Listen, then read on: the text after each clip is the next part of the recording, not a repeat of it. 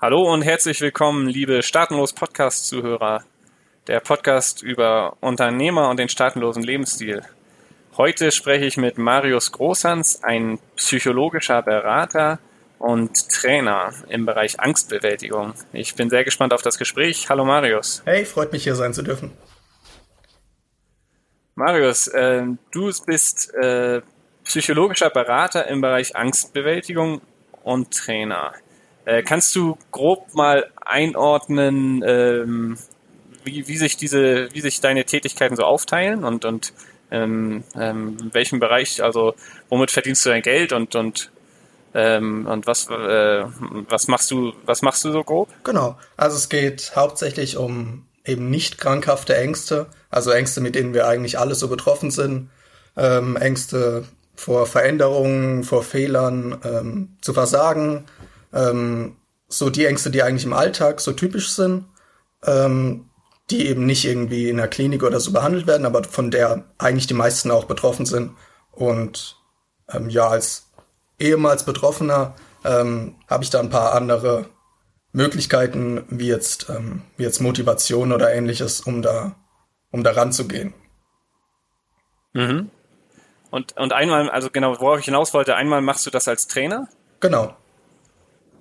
Also, das heißt, du hilfst Leuten im äh, direkten Gespräch? Genau, ja. Also es ist entweder dann ortsunabhängig, also übers Internet, oder dann direkt vor Ort, wenn es gerade passt. Wenn wir gerade ähm, am gleichen Ort sind oder in der Nähe, dann machen wir das auch so. Aber das meiste läuft eigentlich über, ähm, über Skype oder so ab.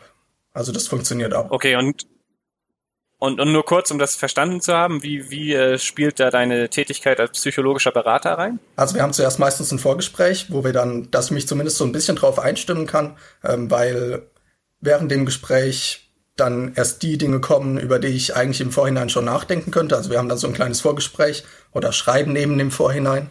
Und ähm, ja. genau, während dem Gespräch kommen wir dann auf die Dinge, äh, die meistens, also bei denen ich eigentlich auch schon betroffen war und dann kommen wir eben aufs Coaching.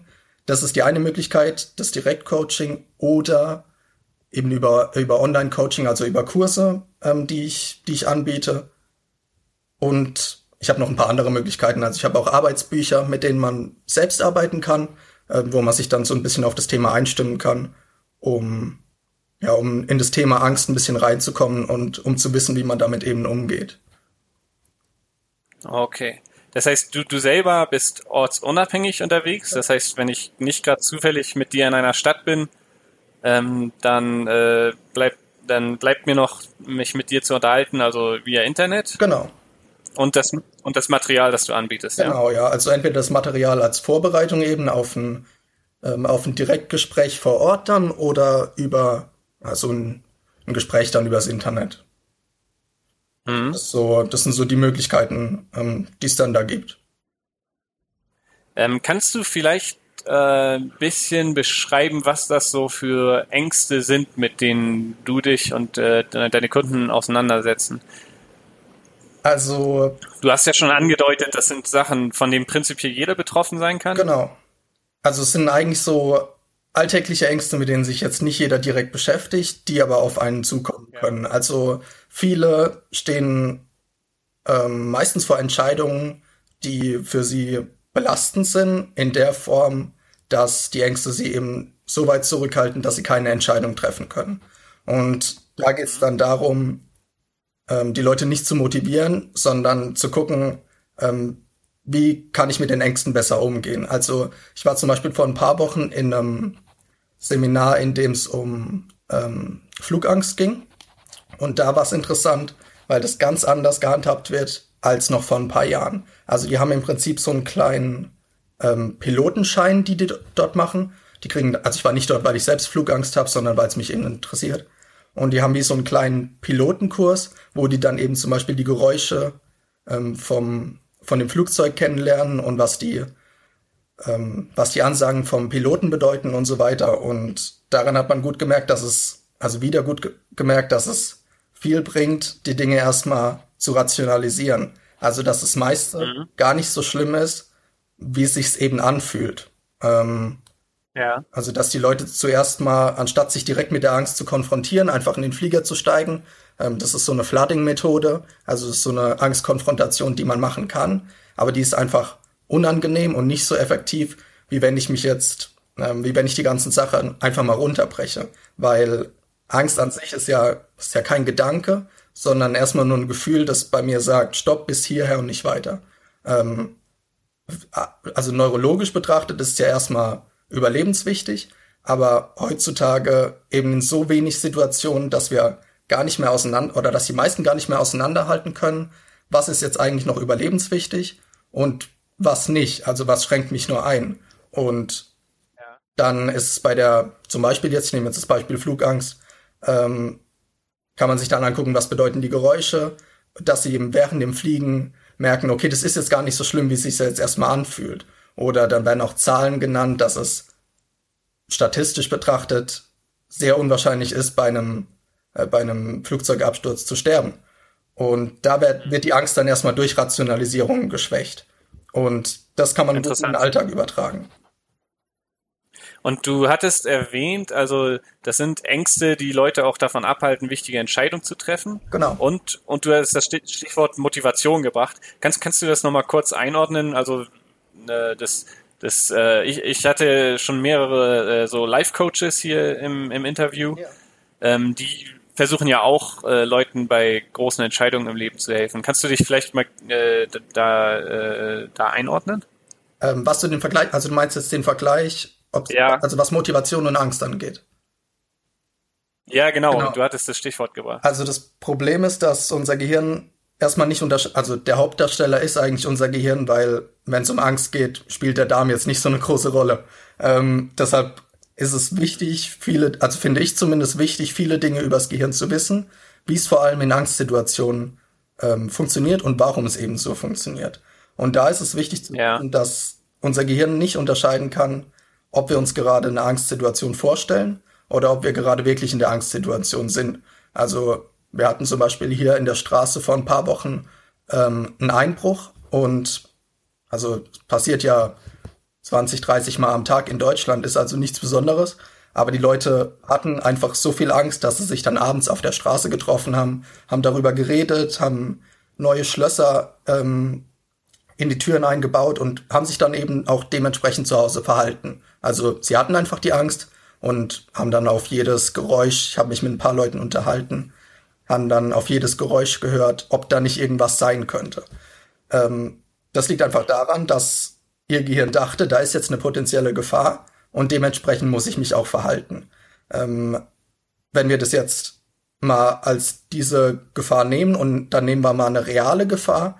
Ähm, ich nehme jetzt einfach das Beispiel vor ein paar Wochen ähm, das Mass-Shooting in Las Vegas. Das war eine reale Gefahr und da ist es wichtig, auch wirklich dementsprechend zu reagieren. Also es gibt bei Angst drei Möglichkeiten, Kampf, Flucht oder Todstellen. Ähm, bei Tieren ist es ja. Todstellen, also die wenigsten Menschen äh, stellen sich tot. Meistens ist dann eher so ein Abstarren. Äh, die meisten flüchten dann aber, was in der Situation ja auch Sinn macht. Wenn wir uns Richtig. jetzt aber die Angst eben vorstellen, dann ist das Problem auch, dass wir dementsprechend reagieren, obwohl keine reale Gefahr besteht. Und da macht Motivation dann einfach keinen Sinn. Was, was meinst du damit? Motivation? Ach so, weil man mit Motivation tut man was. Ge ge genau. Und wenn Oder? du jetzt, also, da das Gehirn denkt, dass es eine reale Gefahr ist, ähm, wenn ich zum Beispiel sage, ich will jetzt meinen Job kündigen, fühlt sich das für unser Gehirn erstmal real an. Also es denkt, da ist jetzt eine potenzielle ja. Gefahr für mein, äh, für mein für mein Leben, also eine Existenzgefahr. Und da bringt's nicht ja. nichts, wenn ich dann sage, bleib jetzt mal ruhig, beruhig dich.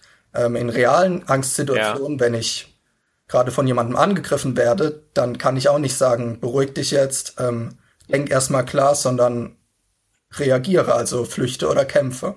Und das Problem ist dann eben, dass in solchen Situationen, wo wir denken, es wäre eine Gefahr, dass wir dann auch dementsprechend reagieren. Also es ist einfach ein ganz normaler Prozess ähm, wo Motivation okay, dann, dann, dann lass mich das nochmal äh, genau verstehen. Also ich stelle mir vor, ich möchte mich selbstständig machen und habe das super geplant, habe sogar äh, im, im Hintergrund Geld gespart, dass ich ein Jahr lang äh, äh, versorgt bin. Äh, und obwohl alles passt, ja, und obwohl alle meine Freunde sagen, jetzt mach den Schritt, bleibe ich noch in meinem Job hängen und schieb das irgendwie raus und, und, und gehe den entscheidenden Schritt nicht. Genau. So, und jetzt, jetzt kommt, und jetzt wende nochmal, äh, noch mal vielleicht, damit ich das richtig verstehe, die Logik, die du eben vorgestellt hast, auf diese Situation an. Also was hat das mit Angst und Motivation zu tun? Und was würdest du so jemandem, wie würdest du dann dem, dem Menschen helfen? Also Motivation wäre ja jetzt in dem Fall zum Beispiel, ähm, du schaffst es, du musst es durchziehen und so weiter. Hätte ja da keinen großen Effekt, weil die Angst viel stärker ist. Wenn wir. Ja, Moment. Ja. Okay, ja, verstehe. Also ja, nur, dass ich das genau verstehe. Also Motivation würde heißen, jemand hilft mir in der Situation, indem er sagt, tu es, ja, Chaka, du schaffst es. Genau, hätte keinen Effekt, weil die Angst mich einfach davon zurückhält. Ähm, und jetzt, okay, und jetzt gibt es Situationen, da ist meine Angst so groß, dass das nichts bringt, sagst du. Okay. Genau. Also es okay, ist ja bei, ich glaube, ja, ich bei manchen, also bei Kleinigkeiten ja, funktioniert es vielleicht. Wenn ich sage, ähm, ich kaufe mir jetzt ja. mal einen neuen Käse, dann ist das jetzt keine große Sache. Äh, bei, bei großen Entscheidungen ist natürlich was anderes. Und da hilft's, ja. auf, also zwei Dinge helfen dann. Einmal das Ganze rationalisieren, also erstmal runterbrechen. Ist es wirklich so schlimm? Beziehungsweise was kann ich eigentlich in den Situationen tun, die auf mich zukommen können. Also auch mal in die Zukunft gucken und mal mit Leuten sprechen, die das schon gemacht haben, ähm, welche Dinge eigentlich realistisch sind und welche nicht. Und klar, es ist nicht einfach. Also viele vergleichen dann einfach zum Beispiel das Wetter mit dem Wetter woanders. Das ist jetzt wieder eine Sache, die ist mhm. einfach nicht realistisch. Aber dann mal gucken, was kann eigentlich auf mich zukommen? Also was mache ich in den in den Situationen, in denen was schief geht, sich zum Beispiel mal das Worst-Case-Szenario vorstellen. Also es gibt den sogenannten Dickens-Prozess. Ähm, da stellt okay, man sich ja. das Worst-Case-Szenario vor. Also man überlegt sich bei Veränderungen, bei Entscheidungen, was ist das Schlimmste, was passieren könnte. Und das schreibt man sich dann auf. Und die wenigsten haben sich überhaupt mal darüber nach, äh, Gedanken gemacht, was eigentlich im schlimmsten Fall passieren kann. Also sie haben einfach Angst und denken sich, nein, jetzt reagiere ich nicht. Ähm, und da schreiben sie dann auf, was kann im schlimmsten Fall passieren und wie schlimm ist es eigentlich auf einer Skala von 1 bis 10 oder von 0 bis 10. Ähm, wir nehmen da immer Punkte, die so zwischen 7 und 9 liegen. Also alles unter 7 ist eigentlich nicht schlimm genug. Die meisten halten irgendwann an und sagen, so schlimm ist es eigentlich gar nicht. Und bei 10 ist es schon wieder, ja, ist schon wieder unrealistisch oder das sind einfach Dinge, die auch hier in Deutschland passieren könnten. Und wenn man den Punkt dann gefunden hat zwischen 7 und 9 und sich erstmal klar gemacht hat, was im schlimmsten Fall passieren könnte, ähm, dann überlegt man sich, wie es einen eigentlich weiterbringen könnte, wenn man die Entscheidung dann trotzdem trifft. Also ähm, wenn ich mich dazu entscheide, ins Ausland zu gehen und dort mal zum Beispiel eine Woche lang ohne Geld klarkommen muss, weil, weil ich vielleicht einfach gerade kein Geld habe, ähm, dann könnte ich zum Beispiel daran wachsen und lernen, aus Problemen ähm, Lösungen zu finden. Und dann könnte ich vielleicht andere Leute ansprechen, die mir dabei helfen und würde dadurch ein besseres Selbstwertgefühl bekommen. Also das sind so Dinge, die dann in schwierigen Entscheidungen einfach auch positive, äh, positive Dinge hätten. Ich will das jetzt nicht schönreden, also ich will nicht nur die positiven Dinge suchen, sondern einfach, dass man guckt, klar, das ist jetzt der schlimmste Fall, aber wie schlimm wäre der eigentlich ähm, in der Realität? Ja. Und was würde er mir bringen, ähm, wenn es da wirklich dazu kommen würde? Ja. Ja, verstehe.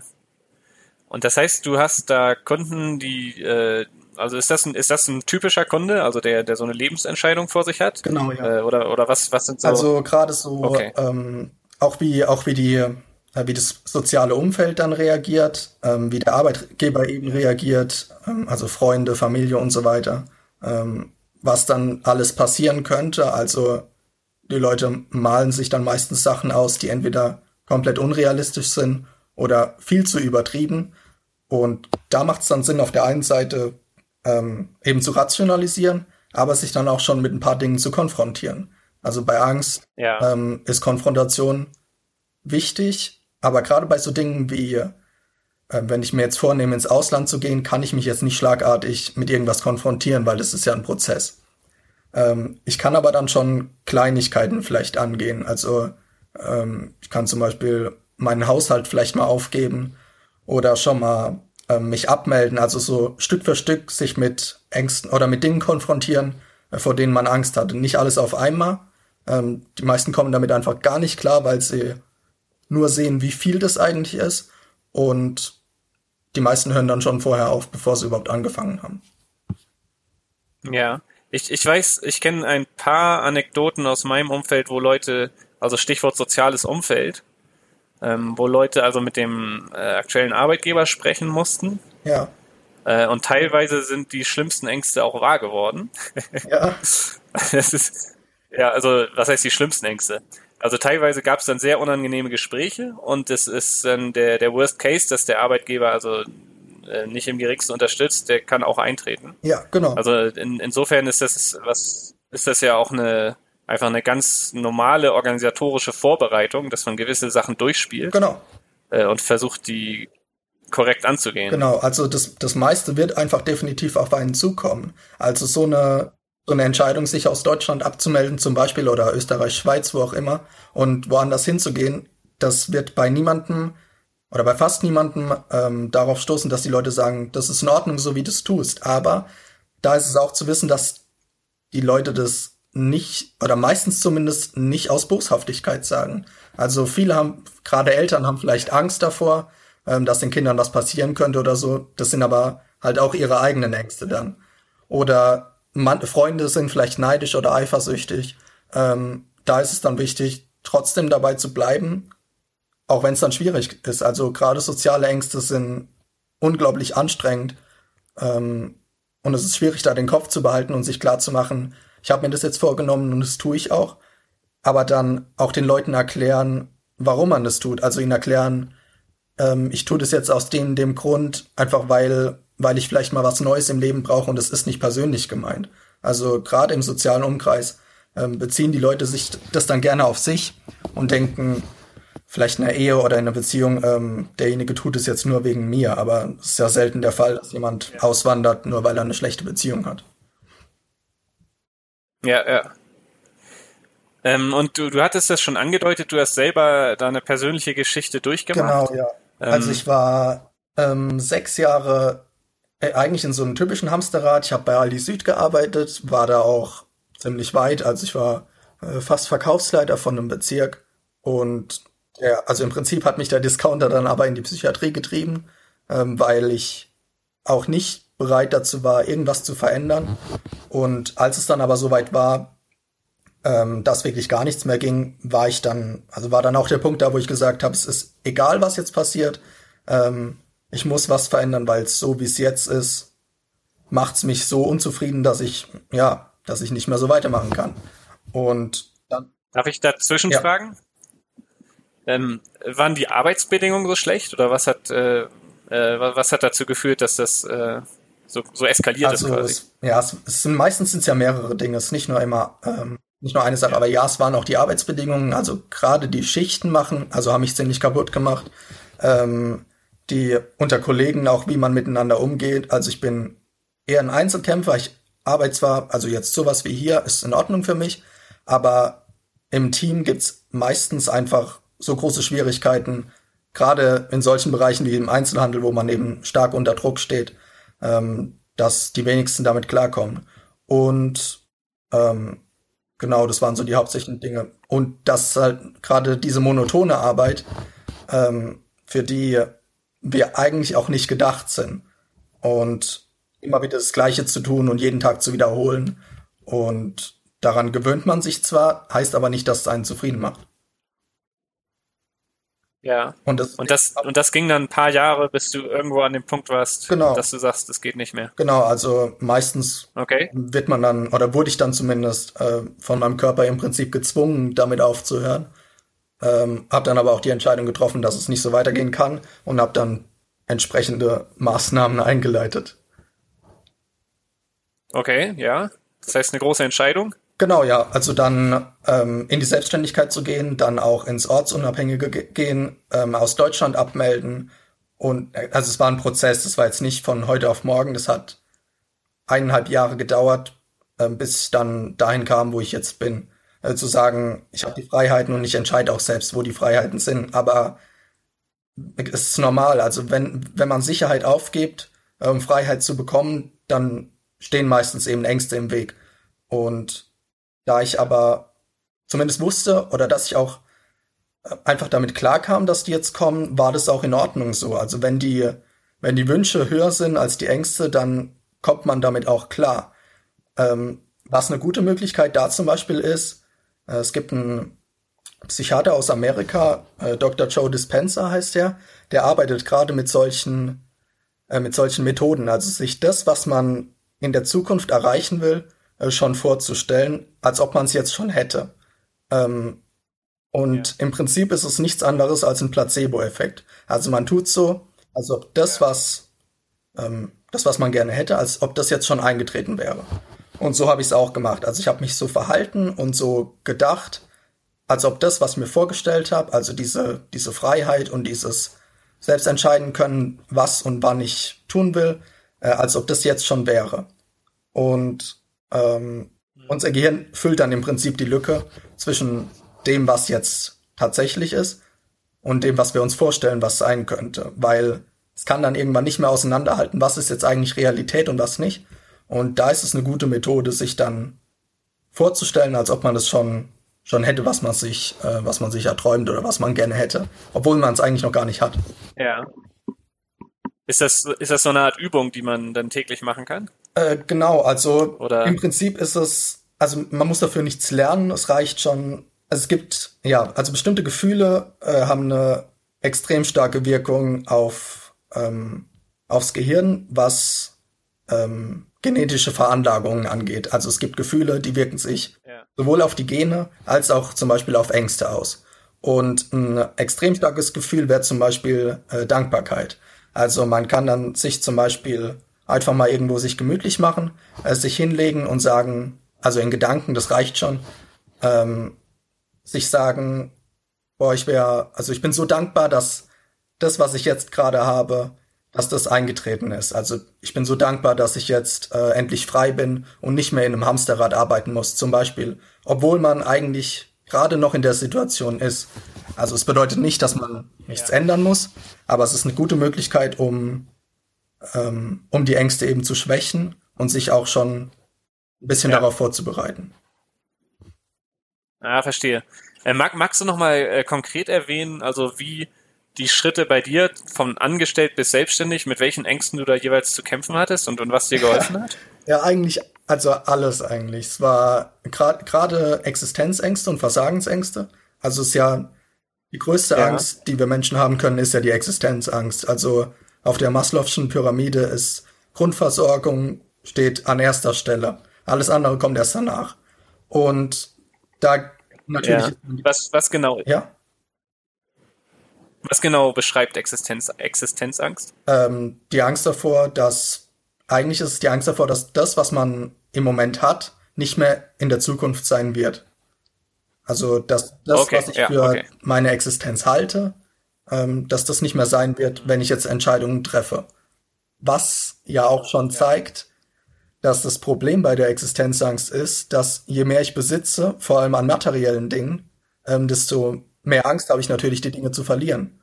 Also wenn ich, ja. wenn ich ein riesiges Haus besitze und drei Autos, ähm, ein paar teure Uhren und weiß jetzt aber, ich treffe jetzt Entscheidungen, die ja, wie zum Beispiel meinen Job aufgeben, ähm, die definitiv ja. finanziell, finanzielle Einbrüche sein werden, dann habe ich natürlich nicht Angst davor, mir kein Essen mehr kaufen zu können, das kommt erst später, sondern ich habe erstmal Angst davor, die Dinge ja. zu verlieren, die ich für notwendig halte weil die sind ja nicht notwendig. Richtig, okay. Ähm, ja, ja. Und an den Dingen halten wir dann natürlich fest und denken, ich muss die jetzt definitiv erhalten. Deshalb treffen die Leute auch eher keine Entscheidungen, weil sie Angst davor haben, die Dinge zu verlieren. Und da geht es eben darum, ja. mal zu gucken, ähm, was kann ich eigentlich, also welche, welche Erfahrungen habe ich und welches Wissen, das ja viel wertvoller ist als, als materielles, weil ich das immer wieder einbauen kann und immer wieder verwenden kann. Also im Gegensatz zu einem Auto ja. kann ich mein Wissen über einen bestimmten Bereich, egal ob es jetzt Kryptowährungen, Staatenlosigkeit und so weiter, ähm, kann ich ja nicht verlieren. Und genau, ja. das wäre dann die erste Angst, mit der ich mich im Prinzip auch konfrontiert habe. Also wo ich dann gesagt habe, ich komme jetzt damit klar, dass jetzt solche Dinge auf mich zukommen. Und es ist auch so passiert. Also ich habe alles verloren. Ich hatte am Ende noch ähm, drei, vier Kartons in meiner Wohnung äh, und eine Matratze, auf der ich geschlafen habe. Aber es war dann auch in Ordnung. Also ich kam dann damit klar, ähm, weil ich auch wusste, dass es soweit kommt, weil ich aber auch wusste, dass es wieder vorbeigeht. Ja. Und das ist, finde ja. ich persönlich immer wichtig, zu wissen, dass es nicht so bleibt. Also, wenn man was tut, dann wird, werden auch die schlimmsten Situationen wieder vorbeigehen. Genau, was dann noch kam, ähm, klar Veränderungen, also ähm, wir gewöhnen uns halt gerne an, an Dinge, die, die wir eben kennen. Ähm, dafür sind wir aber eigentlich nicht gemacht. Also seit 200, 300 Jahren erst sind wir in solche, ja, in solche, in solche Zonen gestopft, haben unseren festen Job oder ein, ein festes Haus ähm, und eine Familie, wo wir uns dran gewöhnt haben. Und jede Veränderung fühlt sich dann eben ungewohnt an.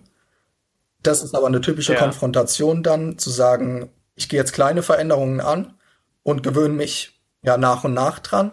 Oder ich mache eben eine große Veränderung auf einen Schlag. Also sie fühlt sich bedrohlich an und sie fühlt sich ähm, zerstörerisch an, existenzbedrohend, aber sie ist es ja nicht. Ähm, und da, ja, es ist halt einfach so, dass Konfrontation da immer noch die, die beste Methode ist. Also nicht nur bei, bei krankhaften Ängsten, sondern auch bei solchen Ängsten äh, wie jetzt Angst vor Veränderungen. Okay. Was dann auch wichtig ja. ist, äh, gerade bei Veränderungen äh, fühlt sich meistens so an, als ob wir nicht die Kontrolle über unser Leben hätten. Also es fühlt sich so an, als ob wir selbst keine Entscheidungen treffen, treffen können, weil wir eben in so einem, ja, in so einem Entscheidungskreislauf sind, wo wir einfach immer wieder die gleichen Entscheidungen treffen, immer wieder das Gleiche tun, äh, den gleichen Weg zur Arbeit fahren und so weiter. Und da ist es wichtig, solche Automatismen nach und nach zu brechen. Also zu sagen, es können schon Kleinigkeiten sein. Also morgens, wenn ich aufstehe, zum Beispiel nicht direkt ans Handy greifen, sondern mal nur ins Bad gehen, äh, erstmal duschen gehen, was frühstücken und so weiter. Oder mal einen anderen Weg zur Arbeit fahren oder mal mit anderen Leuten reden, vielleicht eine andere Sprache sprechen, weil das sind solche Dinge, die sich dann von innen auch auf außen übertragen, so dass ich merke, dass ich eben noch die Kontrolle über mein Leben habe und dass ich selbst Entscheidungen treffen kann, äh, die ich eben für richtig halte. Ah, verstehe. Also kleine Veränderungen mal einführen, um mal zu gucken, was, was das Genau, also auch so, so Dinge, die wir immer gleich tun, weil ähm, nach 20, 21 Tagen gewöhnen wir uns an das, was wir getan haben. Also da fühlt sich das dann normal an und ähm, es ist dann auch nicht mehr schlimm, was anderes. Äh, es ist dann auch nicht mehr, wir machen dann auch nichts anderes mehr. Also das meiste läuft dann einfach so unterbewusst ab, dass wir immer wieder die gleichen Entscheidungen treffen und jeden Tag das Gleiche tun gerade die Leute, die Festtagsjobs haben, ähm, wenn die dann mal, wenn die dann mal Urlaub haben und mal was anderes tun können, dann sind die schon überfordert, weil sie eben gerade diese Routinen kennen. Und da kann man im Alltag trotzdem bewusst andere Entscheidungen treffen oder eben andere Wege gehen, also sowohl innerlich als auch äußerlich. Okay. Hm. Genau. Und okay, äh, und ich meine, das ist äh, tatsächlich für mich, wenn, wenn ich mal überlegen würde, die, die, die größte Überwindung aus einem, aus einem regelmäßigen Einkommen und einem Alltag äh, rauszugehen und äh, gleich, gleich damit der These zu starten, man kann das auch selbstständig ja. alles irgendwie ja. hinkriegen. Da verändert man ja gleich, gleich mehrere Stellschrauben auf einmal Richtig, im Leben, ganz gewaltig. Ja. Ähm, ich habe dann erstmal geguckt, was ist eigentlich die Sache gerade, wo ich mein Problem erstmal lösen muss, um zum Beispiel Essen und Miete bezahlen zu können. Damals war, waren diese ganzen ja. Webshare-Programme wie, ja, verschiedene halt, wo man äh, Pakete kaufen konnte und da dann beteiligt wurde. Ähm, das hat mir richtig ja. rausgeholfen, weil ich gemerkt habe, ich kann auch ohne, also ohne richtige Arbeit, sage ich jetzt mal, Geld verdienen, zumindest so, dass es reicht. Also vielleicht wenn man sich ja. zum Beispiel arbeitslos meldet in Deutschland, kurzfristig kann ja auch sein für ein paar Wochen, dann kriegt man ja erstmal nur 70 Prozent ähm, von dem Gehalt. Mhm. Man kann aber die, die restlichen 30 Prozent kann man trotzdem stopfen. Oder wenn man, wenn man komplett abbricht, gibt's auch genug Möglichkeiten, ähm, um genug, ja, um das Geld überhaupt erstmal zu verdienen, dass man zumindest mal davon leben kann. Ähm, jetzt zum Beispiel Kryptowährungen sind eine tolle Möglichkeit, um, um sich über Wasser zu halten. Und das ist einfach nur das Wissen, was manchen fehlt, ähm, dass sie merken, es ist ja gar nicht so schlimm, wie ich denke. Also sie denken, der Job wäre sicher. Gerade in Deutschland ist ja alles andere ja. als sicher. Also selbst Einzelhandel. Äh, ja, ich war heute in einem großen Geschäft hier, da wurden 50 Prozent von den Kassiererinnen gekündigt. weil die Leute ihre Sachen jetzt selbst einscannen. Ähm, bei, mit den Leuten, mit denen ich gearbeitet habe, die seit 30, 40 Jahren beim Aldi waren, die hielten den Job für sicher.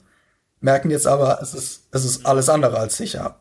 Ähm, klar muss ich mich dann meinen Ängsten stellen und denen ins Auge gucken und sagen, es ist nicht sicher, ich muss jetzt aber Entscheidungen treffen, äh, die dafür wichtig sind. Und da dann das, sich das Wissen aneignen, konfrontieren und äh, das Ganze vielleicht ein bisschen rationalisieren. Ja, äh, du hast dann da nicht aufgehört, also nicht nur, dass du jetzt selbstständig arbeitest, du bist jetzt auch noch ortsunabhängig genau. unterwegs und, und reist genau. um die Welt. Richtig. Verstehe ich das richtig? Und äh, wie, wo hältst du dich äh, so über ein Jahr verteilt grob auf? Ähm, also jetzt bin ich gerade in Deutschland, aber ansonsten Chiang Mai in Thailand, ähm, Panama, Costa Rica, da wo ich gerade, ja, wo ich gerade Lust drauf habe im Prinzip. Also so ja. da, da ja. darf ich das so, ja. Darf ich das so interpretieren, dass du quasi dich, dich weiter herausforderst und, und, und äh, dann den, den nächsten Schritt gegangen bist? Oder, oder, ich mache es ähm, eigentlich immer noch. Also weil ich eben, gerade weil ich eben ja. weiß, dass ich, also nicht nur ich, dass, dass jeder sich eigentlich schnell an, an Dinge gewöhnt, weiß ich eben auch, dass es unangenehm wird, wenn ich mich jetzt mal länger in meiner Komfortzone aufhalte. Ähm, das heißt, ich mache zum Beispiel, mhm. es gibt so es gibt so soziale Experimente, wie man, die man machen kann, um zum Beispiel soziale Ängste zu schwächen. Also ähm, zum ja. Beispiel, ja, so die typischen Sachen, sich in einem Kaffee auf den Boden legen und damit klarkommen, dass die Leute jetzt komisch gucken. Oder ein, ähm, ein bekannter Psychiater aus Amerika empfiehlt zum Beispiel, sich mit einem Edding äh, ein Viereck auf die Stirn zu malen und damit mal zwei Tage rumzulaufen ja. und dem Drang zu widerstehen, äh, wenn die Leute sagen, du hast ja was auf der Stirn, sondern einfach zu sagen, ja, ich weiß. Ja. Ähm, und es sind immer solche Ängste, ja. also es, es, ist nicht mehr so schlimm wie früher, aber es sind trotzdem noch Dinge, mit denen ich mich ja. konfrontiere, um eben nicht in dieser Komfortzone zu bleiben. Ja, cool. Das heißt, also dieser, dieser Modus, dauerhaft auf Reisen zu sein, das ist auch eine Möglichkeit, äh, genau, also wie du sagst, zu verhindern, dass man in die Komfortzone gerät und möglichst genau. Um, um dass man, also letztlich eine Möglichkeit, um sich dauerhaft weiterzuentwickeln. Genau, also entweder schlagartig aus der Komfortzone raus, das macht fast niemand, weil es weil sich einfach falsch, komplett falsch anfühlt. Keiner geht den Schritt von sich aus, alles komplett zu ändern. Aber Kleinigkeiten nach und nach funktionieren auf jeden Fall. Und das auch innerhalb von fünf, sechs Wochen, äh, wenn man jeden Tag was tut. Die, die fünf, sechs Wochen machen keinen Spaß, aber eine, Verhalten, eine langfristige positive Verhaltensänderung ist kurzfristig immer unangenehm. Also wenn ich eine, wenn ich eine Diät mache, dann ja. muss ich auch ein paar Wochen ähm, ja, Sport machen und mich gesund ernähren, um langfristig das zu bekommen, was ich, was ich erreichen will. Und so ist es bei, so ist es bei Angstbewältigung oder Veränderungen eigentlich auch. Äh, Marius, wir kommen so langsam zu einem Ende. Ja. Findet man dich äh, online irgendwie? Ähm, ja, auf Instagram Marius Großhans ähm, meine Webseite ist ja. zielmacher.ch. Ähm, genau. Jo. Ich werde die, ich werde die Links in der Beschreibung des Podcasts unterbringen. Ähm, und dann kann man äh, für alle, die interessiert sind, ähm, da gibt's also nicht nur Marius selber als Person und als Berater, sondern auch das Material und, und die äh, Dokumente zur Vorbereitung. Ähm, vielen Dank für das Gespräch. Ähm, ich ich wünsche dir eine schöne Zeit in Deutschland und eine gute Reise, wo, wo auch immer es als nächstes hingeht.